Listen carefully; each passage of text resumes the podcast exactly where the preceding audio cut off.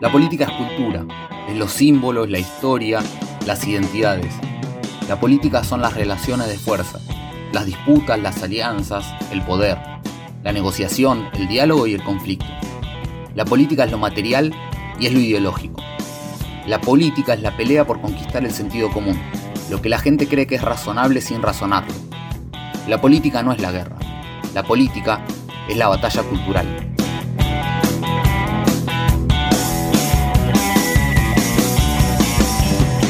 Bienvenidos a Batalla Cultural, el podcast de Anfibia sobre política. Soy Iván Juliácar y en este episodio los dejo con Ezequiel Fernández Bravo, el productor de Batalla Cultural y editor de revista Anfibia.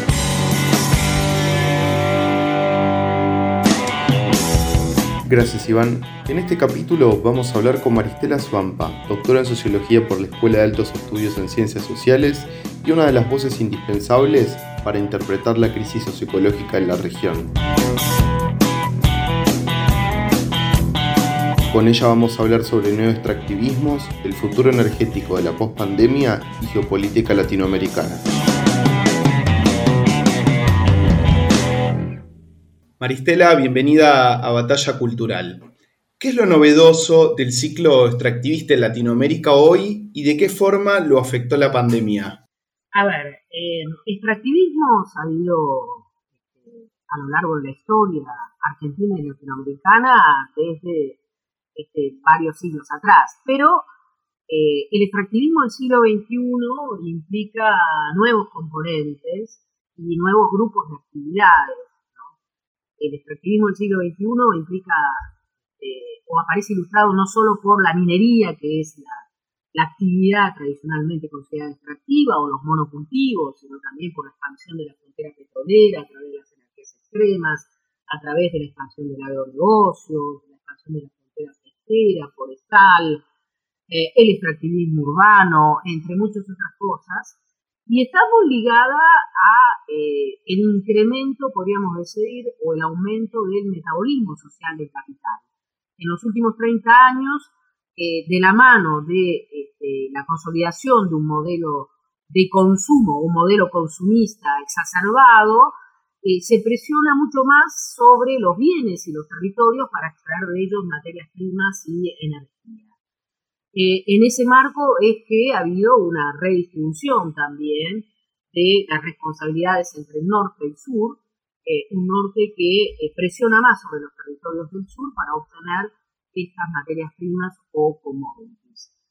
al calor de la globalización neoliberal, lo que también aparece como un dato novedoso es este, la crisis ecológica, la crisis socioecológica que tiene una dimensión planetaria o global.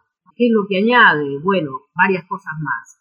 Por un lado, convengamos que la pandemia eh, nos eh, coloca en una encrucijada civilizatoria en la cual desnaturalizamos las desigualdades sociales, por otro lado, también sabemos que la pandemia está ligada a virus zoonóticos y que en esa línea conducen sobre todo a, em, digamos, a mostrar la responsabilidad que tienen estos modelos de desarrollo tan ligados al extractivismo este, y a la este, destrucción de nuestros territorios. Estos virus zoonóticos están vinculados por lo menos a dos dinámicas fundamentales. La primera de ellas es que con el avance de la deforestación, de la destrucción de ecosistemas silvestres, estamos liberando eh, virus y animales que son huéspedes eh, de esos virus, este, estamos expulsándolos a entornos eh, más urbanos en los cuales se colocan en contacto con animales, otros animales y con los seres humanos, posibilitando así el salto interespecie. Y por otro lado, también también la, segunda causa este, que está eh, ligada a la, zoonosis eh, muestra la importancia cada vez mayor de eh, estos modelos de mal desarrollo vinculados a la cría de animales a gran escala, desde megafactorías de cerdos, de, de aves, los feedlots, sin duda también son el caldo del cultivo de estos virus zoonóticos que pueden hacer el salto interespecie de los animales a este, los, seres, humanos. básicamente, lo que hay detrás de esta pandemia también son estos modelos de mal desarrollo que desbastan los ecosistemas y que consolidan también, este, eh, podríamos decir, eh, la destrucción de eh, nuestros territorios, la contaminación de las aguas, la utilización de sustancias más tóxicas que impactan sobre la salud. Maristela, una de las cuestiones que aparecen en el colapso ecológico ya llegó, el libro que acaban de publicar con Enrique Viale, es la necesidad de ubicar lo socioambiental en el corazón del diálogo político. En este sentido, ¿en qué medida profundizar el neoextractivismo implica también un mayor daño a las democracias de la región? Bueno, a ver, para comenzar hay que decir que, la cuestión socioambiental ha tenido grandes dificultades para, instalarse en la agenda pública y política en Argentina y en líneas generales en, América Latina. Las demandas eh, socioambientales eh, son molestas e incomodan a las élites eh, económicas y políticas y a la clase política porque cuestionan, no solo porque cuestionan los grandes intereses económicos que están detrás de los modelos extractivistas, sino porque además cuestionan eh, un modelo de desarrollo hegemónico basado en el eh, productivismo, en el crecimiento económico indefinido, que es el responsable de la catástrofe ambiental este, que, estamos viviendo. las demandas socioambientales son molestas porque obligan a pensar este, en la línea de la transformación de la relación entre sociedad y naturaleza, este, porque descubren o ponen de relieve la ceguera epistémica y desarrollista que hay en nuestras élites, porque, como dice Enrique Leff, eh, muestran una falla en la comprensión de las condiciones de vida.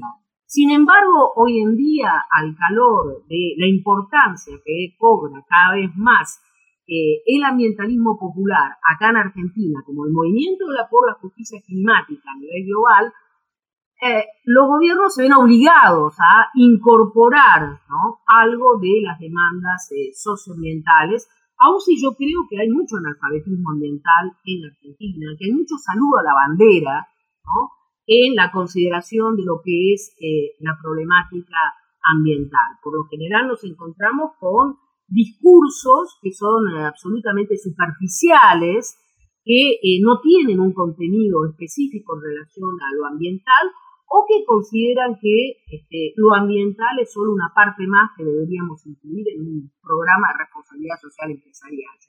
En esa línea también los, eh, los países latinoamericanos en los últimos 15 años han querido poner lo social a lo ambiental de manera, creo yo, equivocada, ¿no? Este, primero porque en realidad los que sufren mucho más los impactos de los modelos de mal desarrollo, los embates del extractivismo y muy próximamente o ahora mismo este, las consecuencias del, cambio climático son las poblaciones más pobres, porque son los más vulnerables, porque son los que están menos preparados para este, resistir o responder a estos cambios tan bruscos y tan vertiginosos. En realidad, si observamos en América Latina, el mapa de la contaminación coincide con el mapa de la pobreza, este, de la pobreza y el, el mapa de la vulnerabilidad social. Lo que hemos visto entre 2002 y 2015, que es el momento del cierre del boom de los commodities, es que si bien hubo una reducción de la pobreza, sobre todo a partir de planes sociales o un modelo de inclusión por el consumo, por un lado no hubo transformaciones estructurales, hubo una reprimarización de nuestras economías, y por otro lado no hubo tampoco una reducción de las desigualdades. Más aún, el boom de los commodities implicó también colocar un límite a esas transformaciones que bien podían haberse hecho al calor sobre todo de los gobiernos progresistas o de centro izquierda. Sin embargo, ningún país encaró, por ejemplo, una reforma tributaria que en ese sentido hubiese ido en la línea de una redistribución más equitativa de la riqueza. Las reformas que se hicieron fueron más bien superficiales, muy ligadas a la expansión de los modelos de consumo, que sin duda morigeraron y eh, mejoraron la situación de los sectores más vulnerables y de las clases medias bajas, pero que después con el cierre del boom de los commodities, hoy en día tenemos entonces la necesidad de hacer una autocrítica y de pensar que de la mano de más extractivismo no es que vamos a reducir las desigualdades. Todo lo contrario, insisto, al calor de la crisis ecológica lo que estamos viendo es que además son los sectores más vulnerables, los más castigados y los menos preparados para hacerle frente. Bien, Maristela, recién hablabas de reprimarización de la economía, hablabas del ciclo progresista. Continuando en esta línea y, hablando de geopolítica, ¿qué tipo de relación tiene el continente hoy con China y en qué medida afecta la coyuntura de fragmentación regional?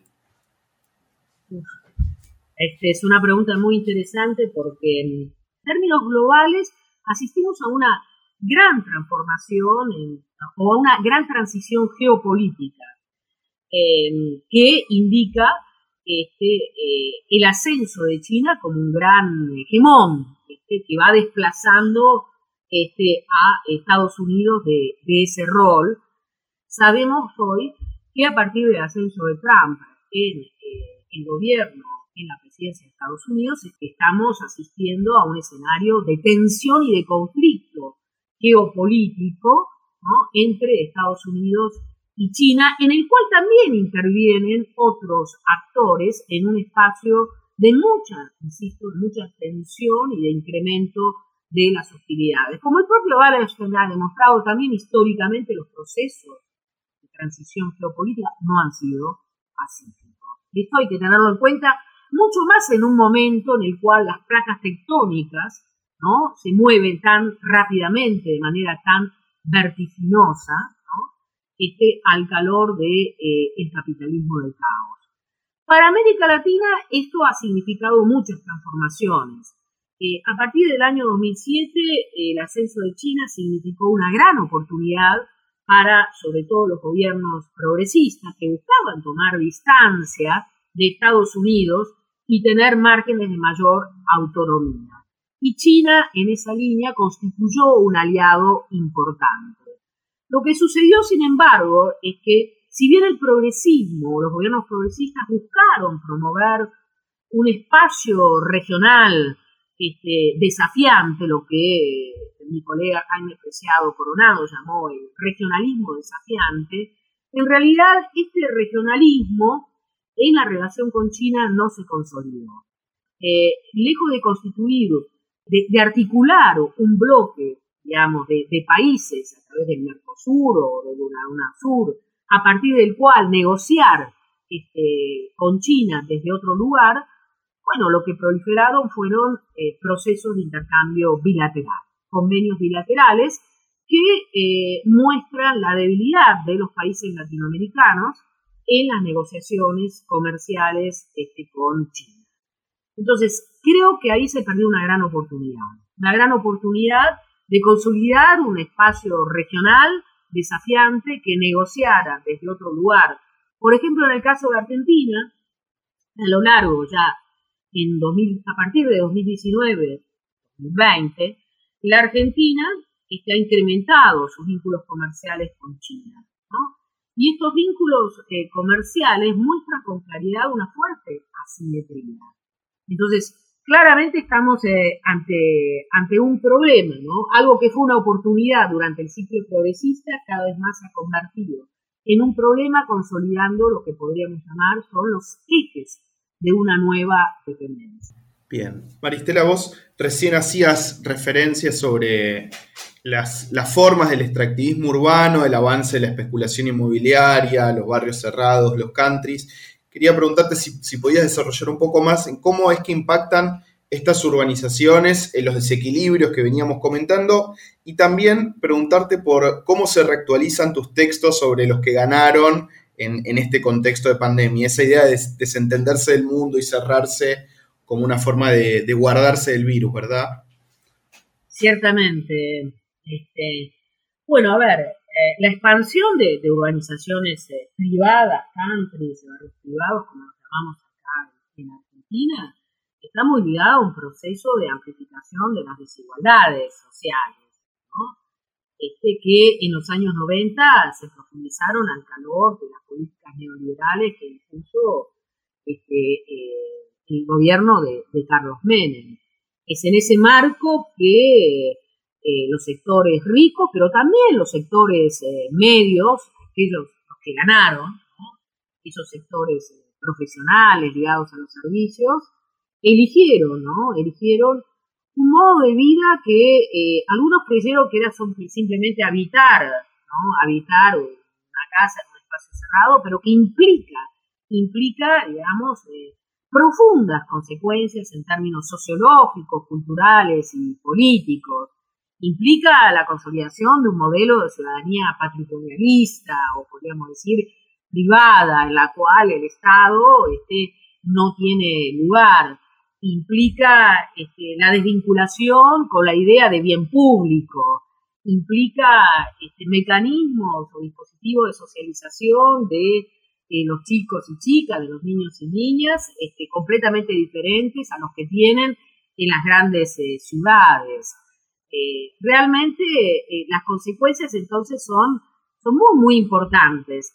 Cuando en los años, a fines de los años 90, yo leí ese proceso de huida de los sectores altos y de los sectores medios acomodados, cuando leí ese proceso, lo que me importaba subrayar era de qué modo también este, estos sectores medios urbanos se iban alejando de un ideal democrático, de un ideal también de educación pública, de socialización eh, eh, eh, en contacto con aquellos que son diferentes, que es algo efectivamente muy grave. Esta socialización a través del miedo, del miedo al otro, este, lo que genera es la exacerbación inclusive de estos modelos basados en la inseguridad. En el marco actual no solo se han expandido en todo el país eh, las organizaciones privadas, sino que también se han expandido y han invadido ecosistemas muy frágiles, como por ejemplo los humedales. En los últimos 10 años hemos asistido a una expansión de los cárteles y los barrios privados sobre este, eh, la zona del río Luján, del delta, que son ecosistemas eh, muy frágiles como los humedales, a los cuales este, este efectivamente eh, se los destruye para poder erigir este, y construir esos barrios privados y esas urbanizaciones que además intentan vender, vender como eh, modelos urbanísticos en contacto con la naturaleza. En realidad, la base de esos modelos urbanísticos neoliberales es la destrucción de la naturaleza. Hablábamos recientemente de lo que sucede en nuestro país con los incendios en los humedales, que son incendios, muchos de ellos intencionales, causados por aquellos sectores empresariales que tienen interés en digamos, este, por un lado, expandir la frontera agraria, por otro lado, expandir la frontera ganadera, la ganadería intensiva, y por otro lado también ¿no? construir countries y barrios privados. El extractivismo urbano está detrás de esto, también de estos eh, intereses que hoy eh, se oponen, se oponen a una ley de protección de los humedales y fomentan la destrucción de estos ecosistemas este, tan, eh, tan frágiles pero este, hoy en día se ha naturalizado. Los countries y los barrios privados forman parte de ese paisaje de las nuevas desigualdades este, en Argentina. Se han naturalizado y no son cuestionados. Hoy vemos con naturalidad que los políticos vivan en countries y barrios privados, ¿no? o que nuestros artistas supuestamente progresistas vivan en countries y barrios privados y no, no hagan la opción por mejorar los espacios públicos los espacios urbanos, este, esos espacios en los cuales se encuentran categorías sociales tan diferentes. Han cedido al miedo, han cedido, digamos, este, al, eh, digamos, a la, al, mm, al, miedo, a la incertidumbre que genera eh, este mundo cada vez más inseguro, pero no de la mano de un modelo más democrático, sino de un modelo más accesible. Bien. Maristela, una de las cuestiones que, una de las cuestiones que planteaste a lo largo de la entrevista y que también aparece en, tu libro es la, pregunta por el futuro y uno de los ejes es la, cuestión energética. ¿En qué momento estamos respecto de la discusión sobre la transición energética y sus dilemas en el país? ¿Qué tipo de transición estamos pensando y qué lugar ocupa el litio en particular en esta transición? Es una muy buena pregunta, porque efectivamente cuando hablamos de la, de la agenda socioecológica, eh, por un lado, eh, queremos instalar la idea de que la nuestra es una propuesta holística, integral, que busca articular la justicia social con la justicia ambiental. Por otro lado, buscamos instalar también la idea de que la agenda de transición socioecológica tiene diferentes ejes. Uno de ellos es cuestión energética, otro es la cuestión productiva alimentaria, el tercero es la cuestión urbana. a esos dos me referí de manera digamos, somera en las preguntas anteriores. El primero de ellos es quizás uno de los más complicados para un país como la Argentina, este, eh, que tiene una matriz energética tan fósil, ¿no? tan ligada a eh, la este, explotación del gas y del petróleo. La cuestión energética todavía continúa siendo un punto ciego para nuestras élites económicas y para la clase política en general. En, esa línea creo yo que a nivel global, a nivel global hay una orientación hacia la transición energética, inclusive podríamos decir que más allá de las conductas contradictorias, hay una tendencia que muestra un proceso de desinversión, digamos, eh, un proceso de desinversión en los combustibles fósiles. Combustibles fósiles que como el carbón, el petróleo y el gas a corto plazo pueden llegar a convertirse en activos inservibles en pos de una reforma energética orientada hacia energías limpias, renovables, como la energía solar y la energía eólica. Hacia eso vamos, hacia eso deberíamos ir, sin duda. Ahora bien, ¿qué sucede? En Argentina, en Argentina estamos muy lejos de haber colocado esto en la agenda sigo insistiendo, se hace un saludo a la bandera cuando se habla de crisis climática o de transición o inclusive cuando ciertos funcionarios hablan de Green New Deal. Un saludo a la bandera porque en realidad se sigue fomentando la explotación de combustibles fósiles, vaca muerta sigue siendo pensada como la gran solución, ¿no? Esa visión eldoradista que eh, considera que vaca muerta nos va a convertir en una fuerte energética a nivel global que va a traer la solución a, nuestros grandes problemas. En realidad, Vaca se ha convertido en un agujero negro, no solo por la gran cantidad de problemas que presenta en términos socioambientales, sino también económicos. En un momento en el cual la crisis eh, socioecológica está mostrando que esto forma parte de las falsas soluciones, antes, digamos, de avanzar en una agenda de transición energética, insistimos una vez más en las falsas soluciones.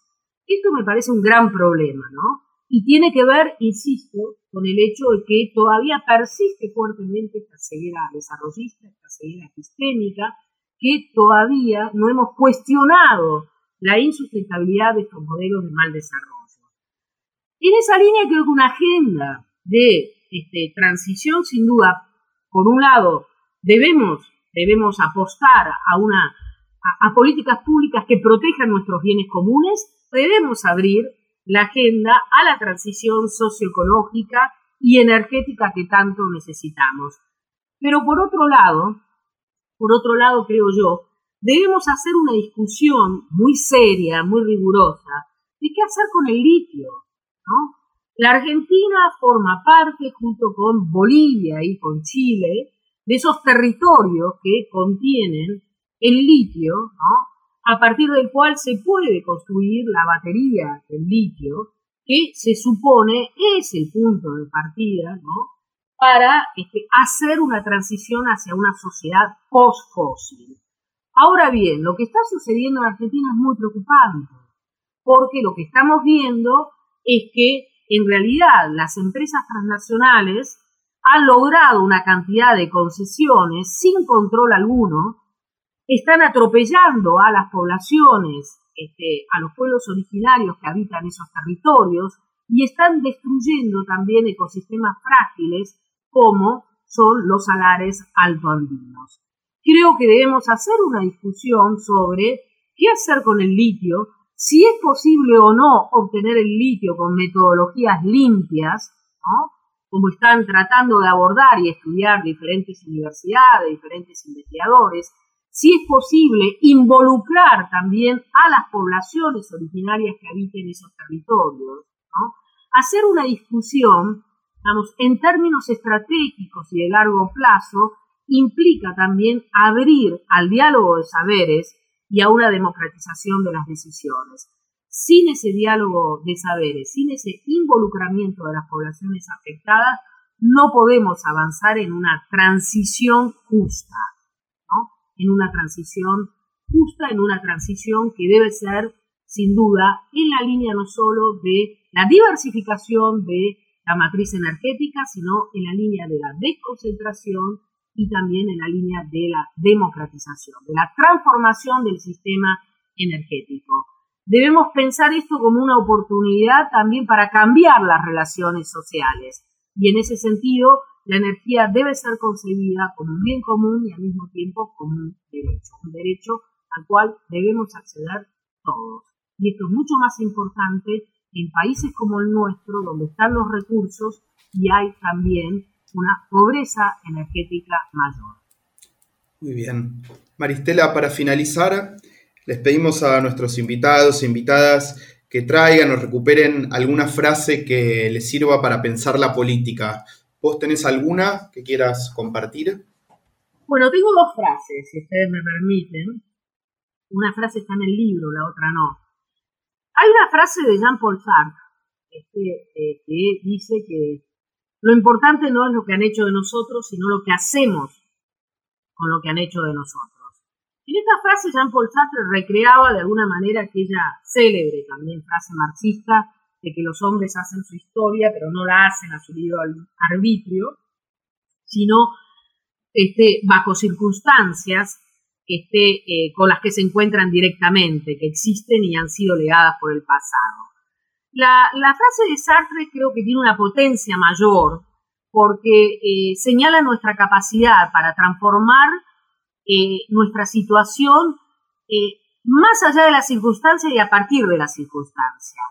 Y creo que esto lo podemos aplicar no solo en términos individuales, sino también al ámbito colectivo y social. Creo que cuando comprendemos que no se trata este, solo de un proceso individual, sino social y colectivo, se abre un espacio de posibilidades de transformación de lo social y más allá de la circunstancia y a partir de la circunstancia. Eso es la política para mí, esa apertura.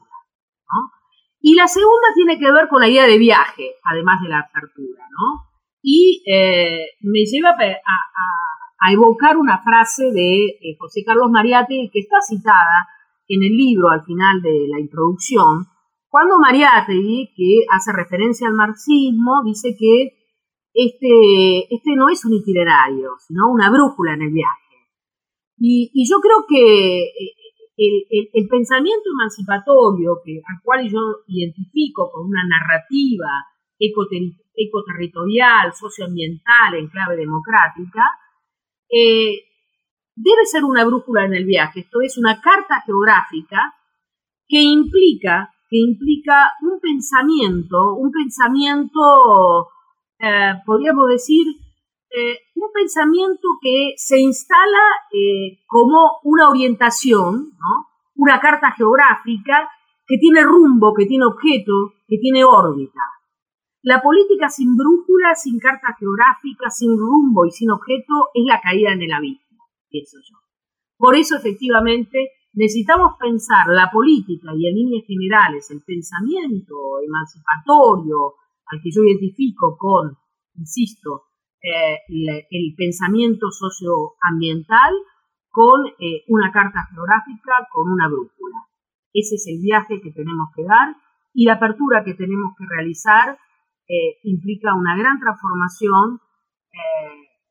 la realidad entonces no lo que han hecho de nosotros, sino lo que hacemos con lo que han hecho nosotros. Maristela Esbampa, muchas gracias por venir a Batalla Cultural. No, muchas gracias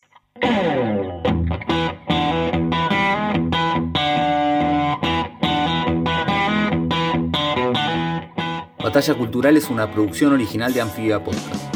Conducción, Iván Julián. Producción, Ezequiel Fernández Bravo. Edición, Fernando Verón. Diseño, Sebastián Angresano. Director de Anfibia Podcast, Tomás Pérez.